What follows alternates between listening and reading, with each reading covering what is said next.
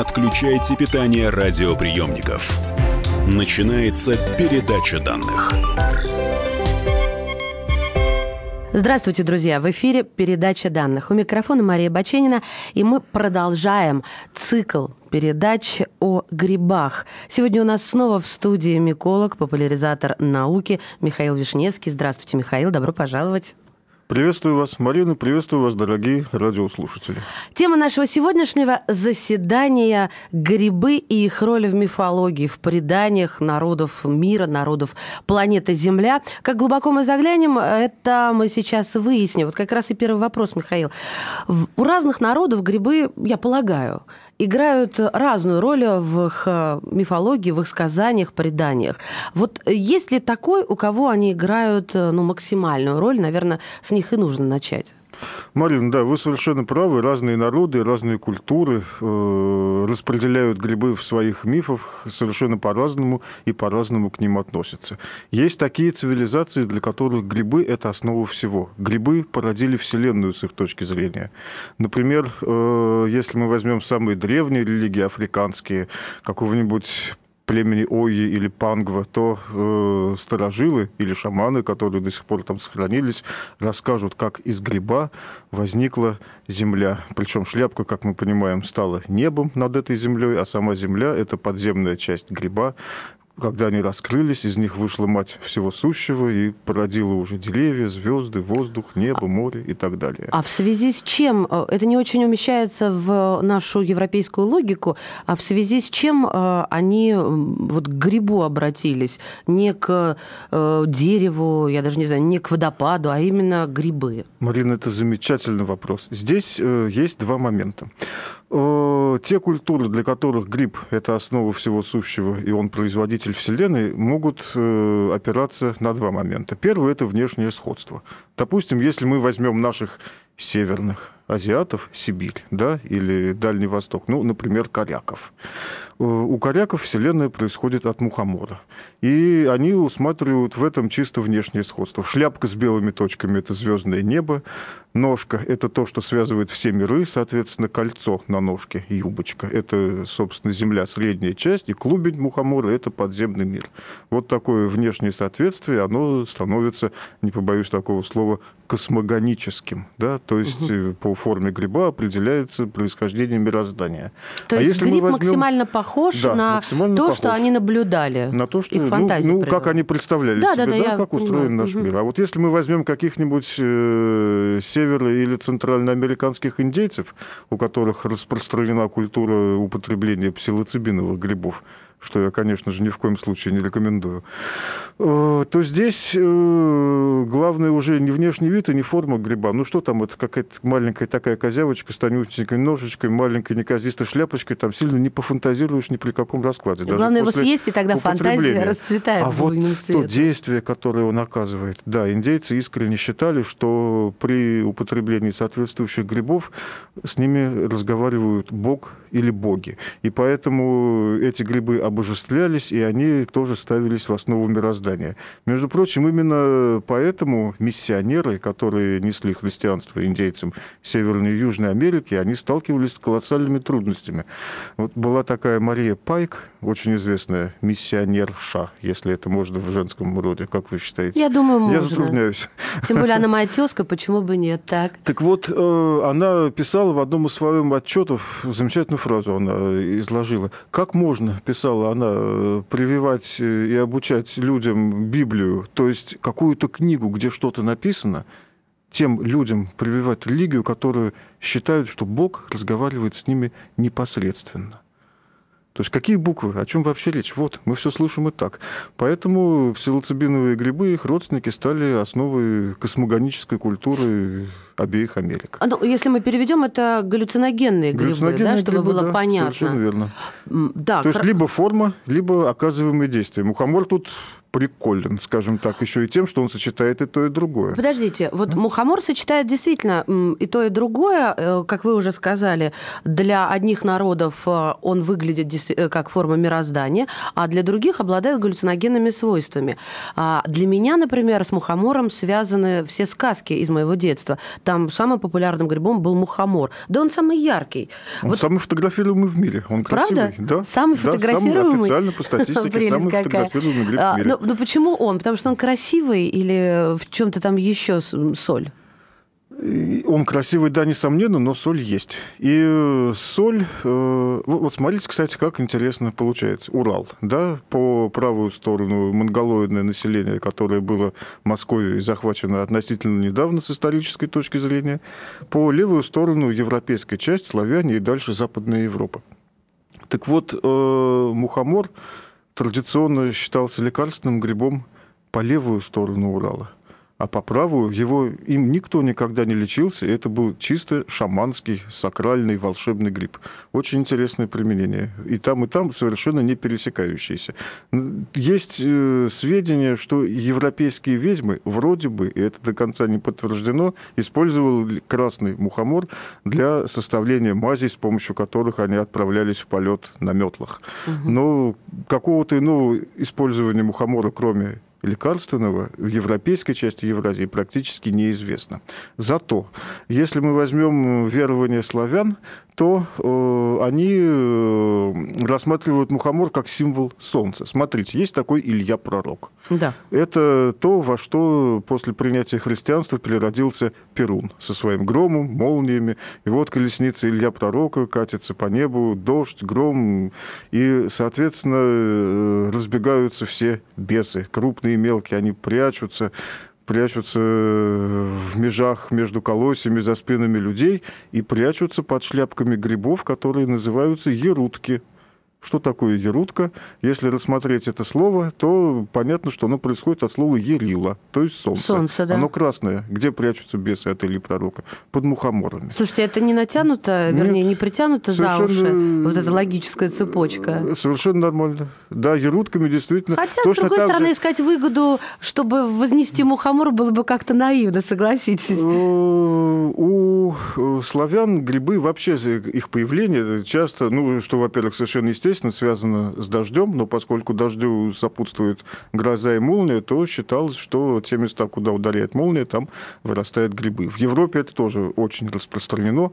О, даже э, такие классики науки, как э, Тафраст и Аристотель, считали, что грибы появляются в местах удара молнии. Если почитать Э, Плутарха «Застольные беседы», то там, где он сидит со своими достопочтенными товарищами, они обсуждают достоинство моржовой шкуры. Достоинство моржовой шкуры, все понимают, это же очевидный факт, да, заключается в том, что если надеть ее на мачту корабля, то она притягивает молнию, и, соответственно, корабль не загорается от удара молнии во время грозы. Любой образованный человек того времени это понимал. Но Э, был приведен такой факт, что если молния рикошетит от шкуры и попадает в землю, то на этом месте под землей вырастает кто, как вы думаете? Грибы? Трюфели. Да, вот именно так зарождаются трюфели с точки зрения научной анти- античности. То есть грибы и молния, грибы и дождь, грибы и гроза, они почти во всех европейских мифологиях так или иначе здорово связаны и поэтому у славян, соответственно, те же самые верования. Михаил, а почему они так вообще культивируются? Я к тому, что э, вот действительно сложное какое-то сказание, э, шкура, рикошета. Я сейчас все накидаю в эту корзину. То есть люди, извините меня за жаргон современный, заморочились. И ничего такого, на мой взгляд, простого. Вот что вижу, то пою. Это сказание. А, и какая-то логика, она должна быть даже более чем наивной, потому что мы понимаем наивность наших предков. А тут, тут не то чтобы из пальца высосано, но все очень сложно. Э, зачем и почему грибы э, стали вот какими-то загадочными существами. Вот мне кажется, у них такой мистический флер. Почему Вы абсолютно, вдруг? Марина, правы. Дело в том, что э, с самых давних времен, с доисторических, люди понимали, что грибы – это что-то такое довольно странное. Это не растение, не животное, правда? Да? Ну, не, не зря они сейчас относятся к самостоятельному царству жизни. Они, э, у них много странных появлений. Они появляются неизвестно откуда, у них нет семян. Михаил, да? а вот что это? Не растение, не животное, а вот что или кто это? Мы узнаем в следующей части передачи данных. Миколог, популяризатор науки Михаил Вишневский в студии «Комсомольской правды». Не отключайте питание радиоприемников. Идет передача данных. Можно бесконечно смотреть на три вещи. Горящий огонь, бегущую воду и телевизор. А о телевидении можно еще и бесконечно слушать в нашем эфире. Потому что ведущие Егор Арефьев и Сергей Ефимов просто огонь. И никакой воды. Только главное, что стоит посмотреть, а чего лучше никогда не видеть. Программу «Глядя в телевизор» слушайте по средам с 8 вечера по московскому времени. Не отключайте питание радиоприемников. Начинается передача данных. Это передача данных. Меня зовут Мария Баченина. И прямо сейчас очередная программа из цикла грибы. В студии комсомолки Михаил Вишневский, миколог, популяризатор науки. А тема нашего сегодняшнего заседания – грибы в мифологии, грибы в преданиях. И я бы даже уже расширила. Э, грибы, чем они были для народов планеты Земля и почему они этим являлись. Михаил, остановились на том, что э, почему народы придавали такую мистику, э, мистифицировали грибы. Вы отвечаете, мол, ну грибы это не знаете, как э, не ребенок, не зверушка, а неведомая, а неведомая... игрушка. Да, или как-то я перефразировала Александра Сергеевича. Не мышонка, не лягушку. Да. Спасибо большое. То есть они не ягода, не овощ, не животное. Семян у них нет. Семян у них нет. Откуда появляются, Ну, то есть, непонятно. допустим, предки это понимали, вот древние. Может быть, я их как-то глупыми слишком считаю. Тем не менее, э, я уверена, что они очень быстро нашли какое-то объяснение, потому что ну, вот нельзя было оставлять необъяснимыми вещи. Да, конечно. Вся природа была живой и населена всевозможными божествами и духами, и грибы, конечно же, не остались в стороне. Забавно, что э, у разных народов грибы э, принимали совершенно разную сторону. Сторону добра или сторону зла. Вот, например, у греков это грибы – посланники богов, а у каких-нибудь ацтеков это вообще божья плоть непосредственно. Вот с ацтеками мне просто представить, а, а с греками я не могу представить, например, Зевс или Афину и гриб рядом с ними. Ну, какой-то у меня конфликт кодировок. Я ни разу не встречала в мифах Древней Греции грибы. Или я забыла? Есть такая замечательная книжка «Гриб и крест», где описывается э, возникновение христианства как такового. И э, оно возводится, естественно, к античным временам, и там хорошо показано, как э, и римляне, и греки вполне себе употребляли даже те же красные мухоморы в соответствующих целях. И, в общем-то, ну, не, не будем погружаться да, хорошо, совсем я в мистику. Вас перебила. Возвращаемся, тем не менее, да. Тем не менее, смотрите, со стороны большей части европейских, э, с точки зрения большей части европейских э, цивилизаций, грибы – это существа так называемого хтонического мира, то есть мира всего отрицательного. Ведьмы, змеи, пауки, пиявки, всякие гадости, плесени, ужасы, колдовство. И вот туда всюду относятся грибы. Они непонятные, они странные, они вырастают сами по себе. Скорее всего, они относятся к миру мертвых. Например, у чехов есть замечательная поговорка. «Э, ты тогда еще по грибы ходил. Или ты тогда еще грибы пас. Это используется в том смысле, что тогда тебя еще на свете не было. Угу. То есть ты был еще или до смерти. В потустороннем мире да, где-то. Где-то да? в потустороннем мире. То есть грибы это что такое мрачное, непонятное. Среди них есть ядовитые, они способны убить. Это что-то очень опасное. Грибы используют для заклинаний и проклятий ведьмы. Да, грибы это что-то нечистое, и поэтому, соответственно, и название там у грибов в Европе цыган, или даже уж там борода еврея, да, или что-то такое. Вот все что угодно проскакивает. Вся любовь. Вся любовь, да. в название. В общем, все, что есть плохого, относится к грибам. Э, с другой стороны, грибы отражают вот ту самую несколько классических пар, на которых основывается вообще любая мифология. Добро и зло, мужское начало и женское начало, вода и огонь. Да, все это тоже вполне э, соответствует грибам. Грибы, э, например, это символ здоровья, долголетия, успеха и плодородности у китайцев. Если взять их пантеон, где живут восемь бессмертных, да, даосская мифология, то их пищу составляют исключительно грибы. Китайцы рисуют грибы вместе с летучими мышами и журавлями, что символизирует их чрезвычайно высокий статус с точки зрения долголетия и удачливости.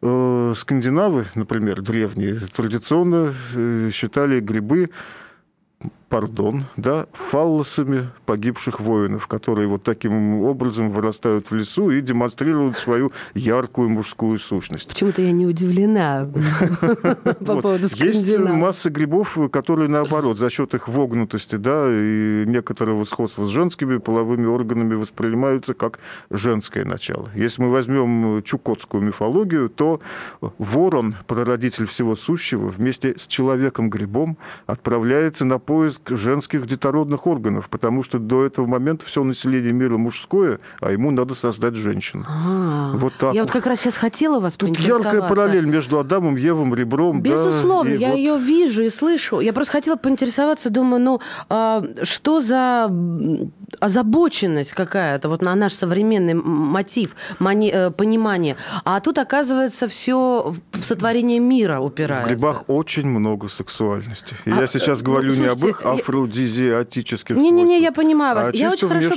Извините, аналогиях. мы одновременно говорим, просто да? такая тема щекотливая и в то же самое время манящая. А в соблазне ничего плохого нет, как Абсолютно. я считаю.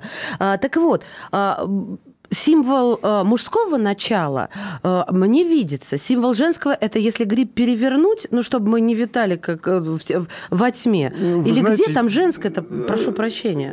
Опять-таки двояко. Есть такие грибы, которые действительно по форме вот как вогнутые чашечки или блюдечки. Это дальние родственники сморчков, строчков. Называются они пиццицы. У них нет русского названия. Кому угу. интересно, можно посмотреть в интернете. Так. Слово пецица, и вы сразу поймете, о каком женском начале идет речь. Э, второй вариант возникновения отношения к грибам как к женскому началу – это традиция употребления мухоморов. Потому что даже если их э, поедает товарищ мужского пола, часто его реакции становятся характерно женскими. Так, а это, Например? Это, ну, буквально поведение, а то и э, самоидентификация себя с женщиной, а не с мужчиной. Классические, классические древние наскальные рисунки, например, пещера Пектемель, да, северная Северная Сибирь. Там на стенах изображены женщины-мухоморы. Женщины с головами в форме шляпок грибов, которые уводят шамана в дальние дали и сопровождают его во всех его путешествиях. Это хорошие женщины или они только хорошие для шаманов? Э, смотря как к этому относиться. Значит, с точки зрения мифологии коряков, женщины-мухоморы могли у нормальных женщин отбивать мужчин, уводить их в тундру, жить с ними, э, заводить от них детей. В общем, это были такие нехорошие, неплохие, а свои собственные стихийные персонажи, которые занимались делами выгодными себе, а не кому-то еще. Вот, друзья, мы-то думали, Баба Яга самая некрасивая женщина мифологии. Оказывается, нет. Женщина-мухомор победила и вырвала олимпийскую медаль. Слушайте, ну потрясающе, конечно. А, э, я поняла про женское и мужское начало, а тогда дети у них э, как представлялись? Или до детей там не доходило в мифологии? Очень интересно, кстати говоря, э, грипп проходит как раз вот с точки зрения зрения вот этой самой сексуальности, да, так или иначе. Гриб – это символ, смотрите, шляпка мухомора с точками. Круг и точка – это, с одной стороны, с точки зрения древней символики, это либо символ солнца, либо символ беременности. Да? И поэтому грибы, и в первую очередь мухоморы, э, связывались с беременностью. Поэтому если женщине снился гриб, если она при этом была незамужней, соответственно, это было к жениху, это уже классическая славянская мифология. А если она была замужем, соответственно, приснившийся гриб, это было однозначно к беременности. Соответственно, если на стене дома вдруг, где была незамужняя девушка, вырастали грибы, да тот же осенний опенок, это вполне могло случаться, когда все было деревянным, да, то это было радостное событие, его отмечали всем домом, а то и чуть не все деревни, и ждали жениха, потому что грибы были грибы к прибавлению, а прибавление – это и жених, и, соответственно, да, улучшение хозяйства в целом, и одновременно хороший урожай. Большой урожай грибов связывали с хорошим урожаем потому что грибы, они как звезды. Если много звезд, это все уже всякие народные приметы, то будет много грибов, а, соответственно, и хороший урожай. Тут такие логические цепочки длинные, Я сложные. позволю себе немного прервать логическую цепочку. И э, мы все склонны сомневаться. И поэтому я должна спросить вас, а откуда все это известно? А, не выдумки ли это? То есть где это написано, где это нашли, обнаружили, в каких сказаниях, преданиях, из уст уста переданных или записанных на бересте, я даже не знаю, на каких-нибудь других табличках. Вот откуда это все? Ну, Марин, да я просто по дороге на радио все придумал. Не-не-не, вы поймите меня правильно. У меня богатая фантазия. Не обижайтесь, пожалуйста, но я думаю, что выражу мысли... Ну, на самом деле вы сами же... Ну, то есть это был риторический вопрос, конечно, вы сами же и ответили. То, есть, есть все-таки это существует документальное свидетельство? 18 и 19 века – это века активного собирания данных все, обо всем на свете, в том числе и фольклора, к счастью. То есть э, тогда еще существовали классические этнографические экспедиции, угу. во время которых все эти сведения записывались. Вот если мы говорим о Сибири, то был такой товарищ Багарас Тан, да, и э, Миллер, и другие путешественники. Вот была первая Великая Камчатская экспедиция, вторая Великая Камчатская экспедиция. Во время, то есть они добирались до Камчатки, естественно, пересекая Сибирь, и, соответственно, все эти сказания э, записывались, э, были беседы с шаманами, рисунки. То есть, если Нет, посмотреть старую меня... литературу... А, вот, смотрите, хороший mm-hmm. пример. Значит, как даже из записи рождаются легенды и неправильные понимания Толкование, происходящего. Да? Есть как у нас интересно. время еще? У нас э, есть рассказик. секунд 15, поэтому я, знаете, Тогда с вашего позволения... чуть-чуть отложим. Да, подвешу интригу буквально до следующей части. До следующей да, части передачи данных. Будем будем передавать верную информацию, а не искажать ее с помощью нашего гостя. Я напоминаю, тема нашего сегодняшнего заседания – грибы, их роль в мифологии, в сказаниях, да и вообще в судьбах народа мира. Миколог, популяризатор науки Михаил Вишневский в студии «Комсомольской правды». Не отключайте питание радиоприемников. Идет передача данных. Рецепт приготовления лучшего утреннего шоу от Михаила Антонова и Марии Бачениной. Это очень просто. Берем главные темы из интернета. Добавляем щепотку экспертов. Затем обжариваем главную тему желательно с двух сторон. Периодически приправляем все это мнениями слушателей. Иронию и сарказм добавляем по вкусу. Наслаждайтесь. Утреннее информационное шоу «Главное вовремя» с Михаилом Антоновым и Марией Бачениной. Слушайте по будням с 7 часов утра по московскому времени. Не отключайте питание радиоприемников. Начинается передача данных. Это передача данных. В студии Мария Баченина. В гостях миколог, популяризатор науки Михаил Вишневский. Не буду долго тратить э, время и сразу перейду к тому, на чем мы остановились в прошлой части.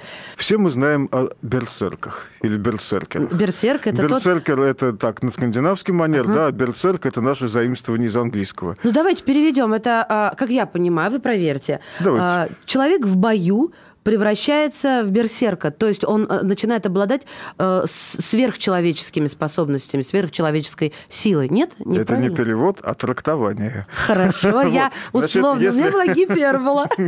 Прошу прощения. Если переводить это буквально, да, со скандинавского, условно скажем так, то бер означает либо медведь, либо голый, а серкер – это шкура. Соответственно, можно, может быть, это даже была древняя игра слов, и переводить можно двояко. То есть, либо в шкуре медведя, либо, наоборот, голый без шкуры. И то, и другое соответствует смыслу берсеркерства, который вы совершенно четко охарактеризовали. То есть это э, некий воин, который в состоянии привести себя в бешенство и э, в данном случае либо подражая медведю, как сильному существу, либо совершенно озверев и ничего не соображая, сорвав с себя шкуру, в которой, по идее, он должен был в плане защиты да, идти в бой, он бросается на противника и, не чувствуя боли, нечувствительность к боли, одна из важных характеристик берсерков, начинает наносить противнику ужасающие раны, повергает всех в бегство. Берсеркеры всегда сражались в первых рядах, они всегда образовывали первую линию воинов.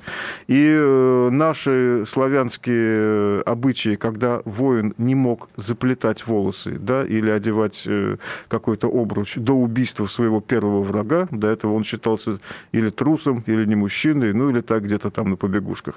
Вот это все идет от культуры берсерков. Есть такое мнение, и оно широко распространено, что берсерки вводят себя в состояние неистовства путем употребления чего, как вы думаете? Боюсь э, ошибиться, но грибов? Да, мухоморов. Мухоморы. Мухоморов. Родные наши. И вот представьте себе картину. Перед боем, выйдя вперед, полуголые норды грызут мухоморы дружно и, отбрасывая щиты и пуская желтую пену, хватают мечи и бросаются, и сокрушают всех врагов. Причем делают они это обычно ночью, потому что, как правило, берсеркеры делали ночные вылазки, чтобы максимально напугать противника. Эта картина проходит через кучу фильмов, описана где угодно, да, и вот как-то она идет издавна. Я как-то взял и покопался. А вот что это за издавна, откуда идет эта картина? И вот потихонечку там 19 век, 18 век, и, наконец, мы приходим к тому, что все источники ссылаются друг на друга, чуть-чуть на предыдущий, и в итоге все сходится к одному единственному источнику. Это некто Самуэль Одман, известный скандинавский этнограф и путешественник, который в начале 18 века, не так давно, да, посетил э, наш Дальний Восток, Камчатку, и Восточную Сибирь. Там он видел, как местные шаманы употребляют мухоморы и под э, мухоморами, да, находясь в состоянии мухоморного э, опьянения, устраивают всякие дикие прыжки, скачки, трясут своими бубнами, пляшут, издают нечленораздельные звуки. И в путевых заметках он всего лишь предположил, что, возможно, наши-то ребята, старые викинги, которых запретили уже 300-400 лет как, может быть, они тоже, как сибирские шаманы, грызли мухоморы, и они производили производили на них такое действие. Угу. Вот, собственно, все, не более То есть он того. предположил, а люди подхватили. Это было тут же подхвачено европейскими авторами, переписано в куче монографий, и дальше пошло, пошло копирование, как обычно, обрастание подробностями. Вот уже и край щита откушен, да, угу. вот и пена полилась, и так далее, и так далее. И вплоть до того, что когда была Полтавская битва, то Карл, да, Карл, он с офицером и десятником, высшим солдатом раздал сушеные мухоморы. Мне очень это сложно представить, как Карл раздает мухоморы. А вот, то есть это было, значит, не просто так. Это значит, это, это значит, что их заготовили заранее и везли да. с собой на всякий крайний случай. Ну, да, это не помогло, но тем не менее. Мухоморы для того, чтобы привести себя в состояние неистовости, ели скифы царские, например, Ермак, когда он нес цивилизацию в виде водки, да, за Урал, э, с саблями и ружьями тоже активно пользовался а. мухоморами и так далее, и так далее. То есть этот миф, он распространился очень широко, но мухомор совсем не производит такое действие. Он скорее умиротворяющий. И вот эта картина, да, берцеркерство настолько не соответствует мухомору, что даже сложно себе представить, чтобы это действительно было так. Тогда два вопроса. Первое. Что, на ваш взгляд, могли есть э, воины, чтобы стать берсерками? Какой гриб, если не мухомор, учитывая, что вы сказали, мухомор приводит к умиротворению? И второе уже такой современный вопрос. Почему мухоморы не убивали всех тех, о ком мы сейчас говорим? Мухомор – это ядовитый гриб. От него люди умирают. Вот, собственно, два вопроса. Прошу вас в порядке очереди. Можно я с второго начну? Конечно. Э, Мария, смотрите, э, все то же самое. Все так же, как э, с берсеркерством. Мухомор очень слабый ядовитый гриб. Он считается съедобным, например, в Северной Америке и в Японии. Да и, да и в Германии вообще. Значит, мухомор мы читаем у наших авторов в интернете смертельно опасный гриб красный мухомор, да? Угу. Есть смертельно опасный зеленый мухомор, это бледная поганка, тут нет вопросов. Но, опять, если мы начнем погружаться вглубь и смотреть, вот он смертельно опасен, чуть менее смертельно опасен, нигде ни разу вы не увидите случаев смертельного отравления реально описанных. И вот так вот спускаясь до первоисточника, мы дойдем до газеты, которая была издана в Филадельфии в 1894 году, где опубликована заметка о том, что четырехлетняя девочка убежала в лес, прожила там два дня без родителей, питалась почти исключительно мухоморами, и когда ее нашли, спасти ее уже не удалось. Это единственный случай гибели человека от красного мухомора. Все, больше нет. Дальше информация идет по тому плану, что, ну, придурков мало ли. Лучше я напишу, что не надо к нему подходить, а то вдруг я скажу, что вроде ничего, а кто-то его съест, глядишь, на меня ответственность перейдет. Да, вот, вот это вторая часть вопроса. Мухомор слабый ядовитый гриб. Если его дважды отварить и слить отвар, после этого его можно есть как нормально съедобный. Ну, вот, думаю, не выдерживает конкуренции, когда столько вкусных и ну, ядовитых грибов. Лучше пользоваться им как лекарством естественным. Теперь это... тогда вот напомню про берсерков. Что же а они могли есть? Про берсерков. Я боюсь, что мой ответ покажется немножечко странным, но я бы склонялся в сторону Востока в данном случае. Я бы предположил, что это просто некая система тренировок и духовной практики. Звучит, да, То есть ввести себя Звуч... в транс? Да, ввести себя в транс. Но, смотрите, а я вам тут же подкидываю. Секундочку, а про шаманов это люди, от которых транс-то, собственно, и пошел, и мы знаем. Так они же ели грибы, вы же сами говорили. То есть тут как э, круг замыкается. Шаманы ели грибы для того, чтобы попасть в мир своих галлюцинаций. То есть, в первую очередь, они их ели для того, чтобы войти в состояние измененного сознания, а не боевого транса. Никогда шаманы не приходили в состояние боевого транса. Да, они могли с помощью мухомора задавать миру духов вопросы о том, когда лучше начать войну и пойти на соседнее племя, но это всегда был диалог, а не просто приведение себя в какое-то конкретное состояние. Угу. Мы знаем кучу боевых практик, где просто за счет упражнений и соответствующих там духовных каких-то экзорцисов люди приводят себя в состояние любое, в том числе и нечувствительность к боли, если это все существует как клан или каста с передающимися традициями, да, ну, тут понятно, то, все оправдано. Я склоняюсь к этому. Хотя, Хорошо. хотя можно и там и Версия пос... можно предположить хорошо. и послены, дурманы, а, а вот разности, есть же грибы, да, Не есть гри... такие. Это травки, травки. А, Мария, это травки, это травки. посленовые, да, да, да, да, да, да. Хорошо, а грибы, они все больше успокаивающие или, или есть такие, которые возбуждающие? Есть самые разные. Например, если мы обратимся к спорынье, да, спорынья – это то, что Антонов огонь и страшные эпидемии эрготизма, отравления хлебом в средневековой Европе. Угу то, э, вот, например, спрынья оказывает крайне возбуждающее действие. Есть э, даже исследования, которые показывают, что многие войны и революции начинались после массовой эпидемии отравления спрыньей, потому что она повышает раздражительность, возбудимость, ведет к возникновению конфликтов и так далее, и так далее. То есть есть грибы, действующие совершенно разнопланово. Хотя спрынья-то вот я смотрю на гриб не очень похоже. Ну, спрынья – это такой паразит э, ржи или пшеницы, когда зернышко замещается грибом. Получается такой черный рожок, они так и называются, да. рожки с полыньи. И их действие может быть, да, очень-очень возбуждающим. Мухомор, на самом деле, точно так же. Мухомор – это же не классический галлюциноген, он резонатор. В каком состоянии вы находитесь, это состояние он и усилит. Но как до настоящего интересно. бешенства, конечно, он все-таки не доведет. А вот с точки зрения нечувствительности к боли, да. То есть анестезия. Анестезия, да, как анестетик он вполне себе работает. Даже такое чувство холодка и легкие мурашки бегут по Но организму. Вот э, слушатель внимательный а, а, будет думать, что мы все вокруг да около мухомора. А потому что это наш единственный мистический гриб. Хорошо, вот а ну что, конкурентов вообще нет у него? Э, у нас вообще нет. на планете?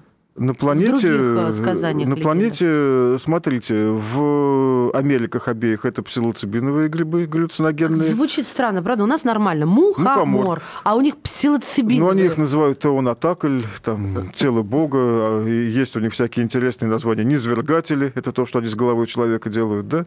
Птички, это посладники, которые бог посылает им, и так далее, и так далее. А вот в Африке самый священный гриб – это гриб, который называется термитомицес. Русского названия его нет. Это гигантские грибы, вырастающие на термитниках. И с ними связана куча интересных мифологических историй. Термиты, как известно, культивируют грибы.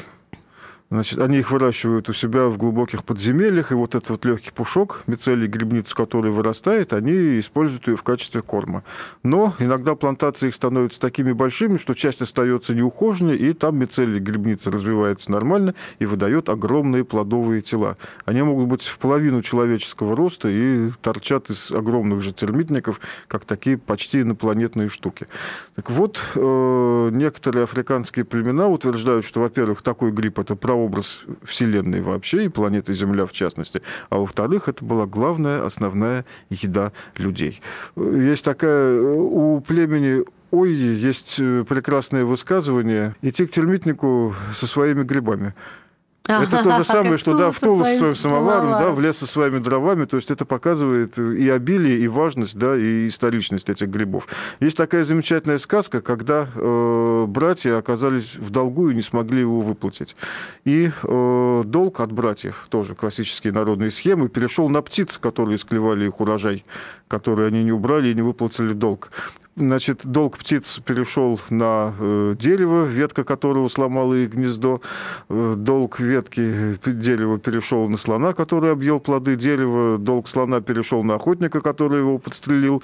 Охотник перенес свой долг на пень, об который он споткнулся и сломал ногу, и из-за голода был вынужден убить слона. И пень передал все это термитам, которые его источили. Термитам уже передавать было некому, поэтому они вынуждены были сплести грибы, один из которых стал основой мироздания. Не представляю, как себе замыкается этот цикл. Аминь, да? аминь. А, вот, а в том числе, да, это стало и еда, и люди назвали это словом грибы, ну, по-африкански понятно, и с тех пор начали этим питаться. Друзья мои, на этом точка запятая. Не расходитесь, мы продолжим. Не отключайте питание радиоприемников. Идет передача данных. Главное аналитическое шоу страны. Михаил Владимирович Юрьев, Михаил Владимирович Леонтьев. И в команде Анатолия Кузичева замена. Вместо Анатолия играет Илья Савельев. Но все остальное будет прежним. Это главтема. Они знают, как надо. Мы несем свою миссию выработать и донести до народа и руководства мысль о том, как должно быть. Программа «Главтема» на радио «Комсомольская правда». Слушайте в прямом эфире каждый четверг с 20.00 по московскому времени. Не отключайте питание радиоприемников. Начинается передача данных. Это передача данных.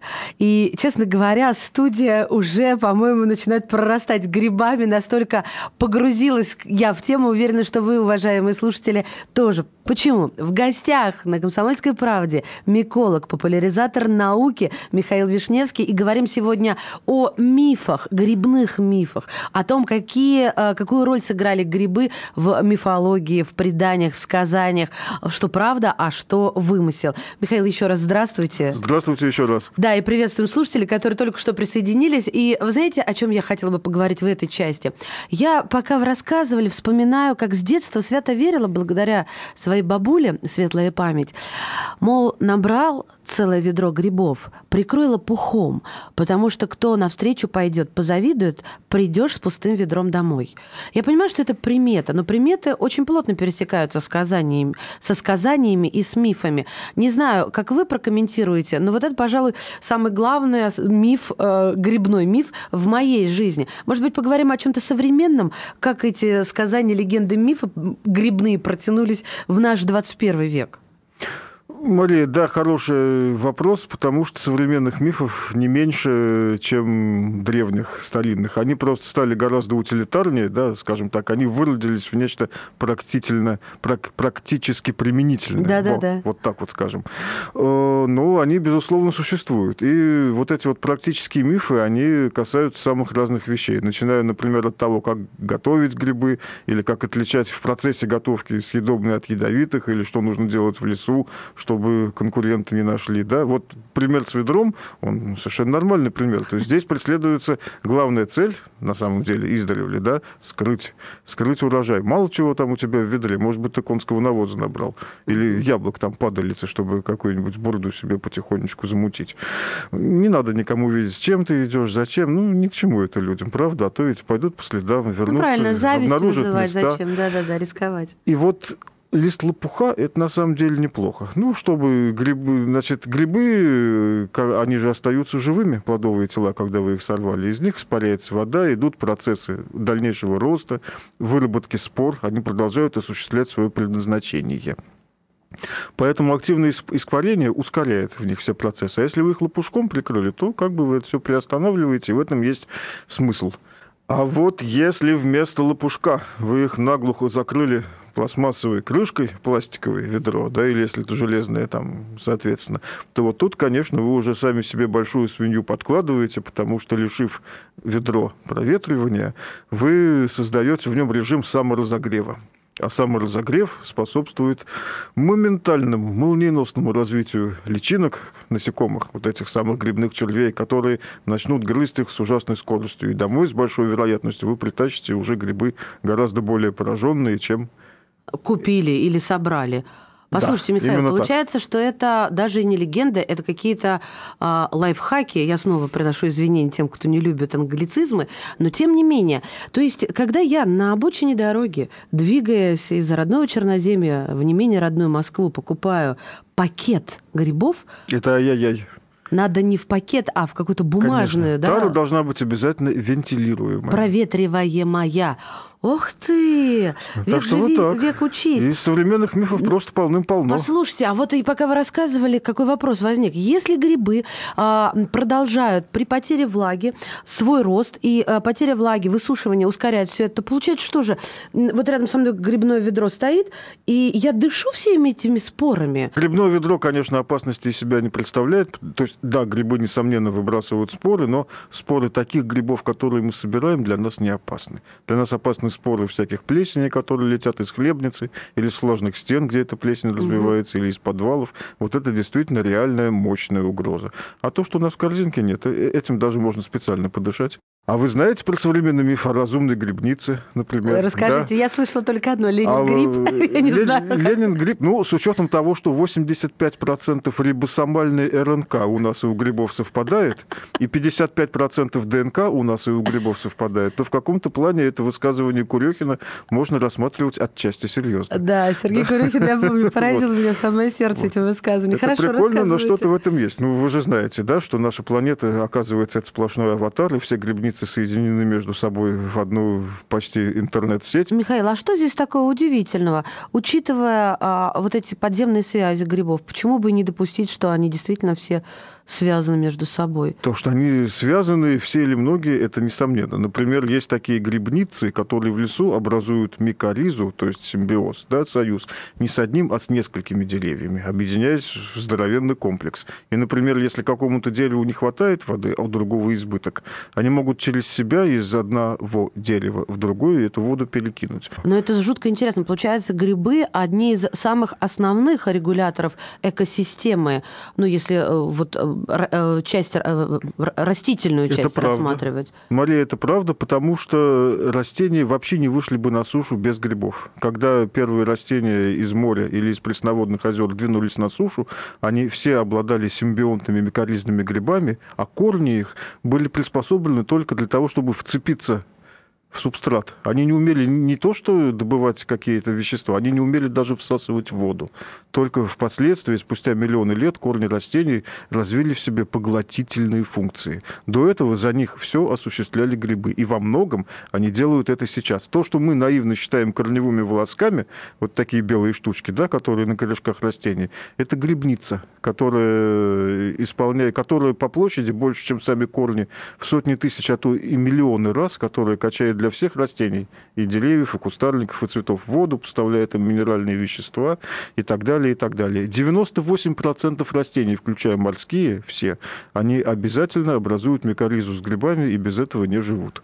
Включая морские? Включая морские водоросли. Да, да, да. Послушайте, но учитывая, что наши предки были не столь образованы, насколько интуитивно и мудры, и я в этом ни капельки не сомневаюсь, то, получается, они и угадали, вот мы как бы, получается, замыкаем наш, наш с вами круг э, бе- беседы, они э, не напрасно э, мистифицировали и так превозносили гриб. Э, Правильно ли вот эта линия размышления? Почему не, не березу, да? А вот именно, ну, я сейчас с потолка взяла, поймите тоже меня правильно. А вот именно Вы абсолютно гриб. правы. Чем Да? непонятнее, тем мистичнее. Да, Да, Так но с другой стороны, получается, и, не, не э, и они не ткнули пальцем в небо, учитывая, что мы сейчас с вами выяснили, что гриб э, является одним из основных регуляторов экосистемы, что он является одним из основоположников, помощников того, что растения сейчас присутствуют на планете в, то- в том виде, в котором мы Создателем видим. почвы в том да. числе.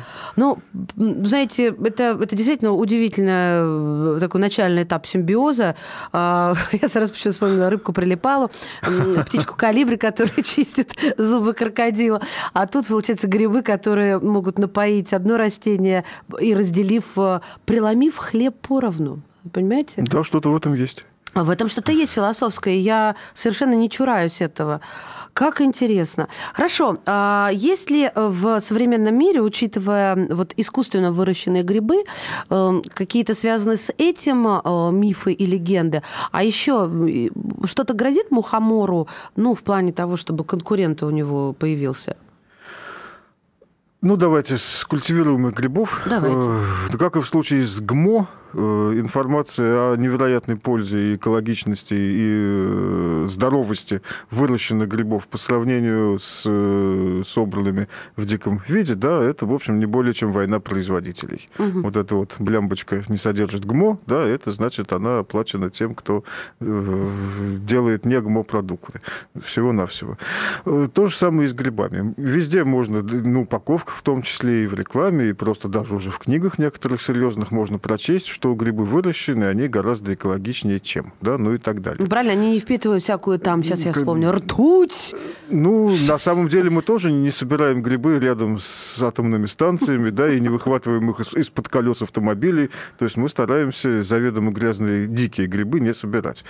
А вот теперь представьте себе классическое хозяйство, где выращивается вешенка или те же шампиньоны, на чем они растут. Они растут на тех субстратах, которые привозятся с хозяйств фермерских, да, а чаще даже со свалок куда они их свозят. Да, почва набирается рядом с теми же лесами и полями, где растут дикие грибы. А просто гриб, как мы с вами знаем, это не более чем то, из чего он вырос.